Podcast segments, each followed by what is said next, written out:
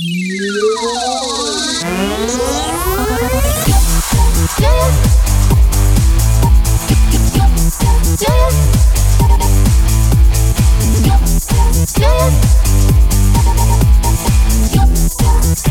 学期知识青年不受骗。不叠被子有益于健康。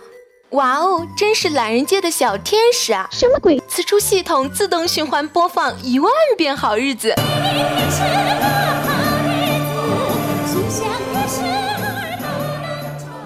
但这个说法其实是对一项科学研究的误读，骗的就是我们这些读书少的人嘛！哼，关我屁事！之所以会有这个说法，是因为伦敦 Kingston 大学新闻网于2005年1月17日刊发了一篇关于该校对尘螨研究的文章。第二天1月18日，BBC 健康频道和别的一些媒体也报道了这一研究。科学家真的数了不叠被子时的螨虫数量了吗？答案是 no。细看这个研究，发现它的主要研究人员并不是医学或生物学专业，而是 Kingston 大学的建筑与景观学院的普莱特勒夫博士。我瞬间明白了。我的体育老师为什么会去教数学？研究旨在模拟建筑中的温度和湿度控制对螨虫数量的影响，目的在于帮助建筑设计人员合理设计室内的通风和除湿设备，来降低湿度，从而使螨虫的数量降低。再看这个研究的相关论文，发现几篇论文中都没有提到叠被子的事情，论文只讨论了房间内的通风情况。供暖设施、居住者等因素对温度、湿度的影响，进而对螨虫数量进行推演。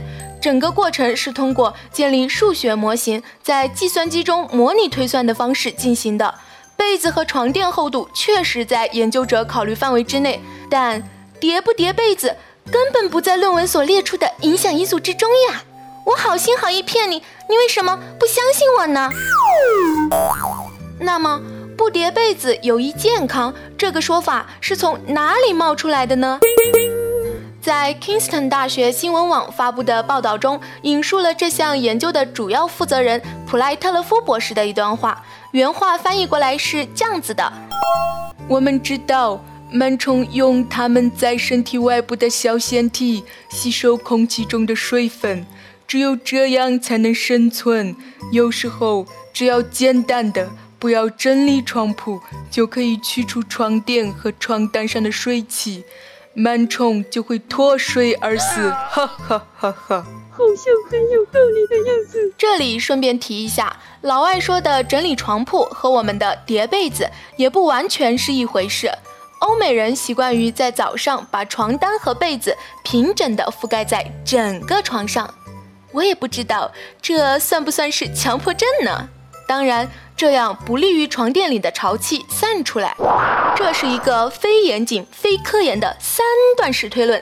你再装逼，我就把你上交国家。你是猴子派来的逗逼吗？螨虫生存需要潮湿环境，不铺床可以保持床垫干燥，所以不铺床可以杀死螨虫。这个推论平时用来撩妹是可以的。但拿它当真起来，当做一个科学研究的结论，却是大大的不妥，因为并没有任何科学实验真正验证过这个结论呢。况且，不叠被子真的有助于干燥通风吗？似乎也未必。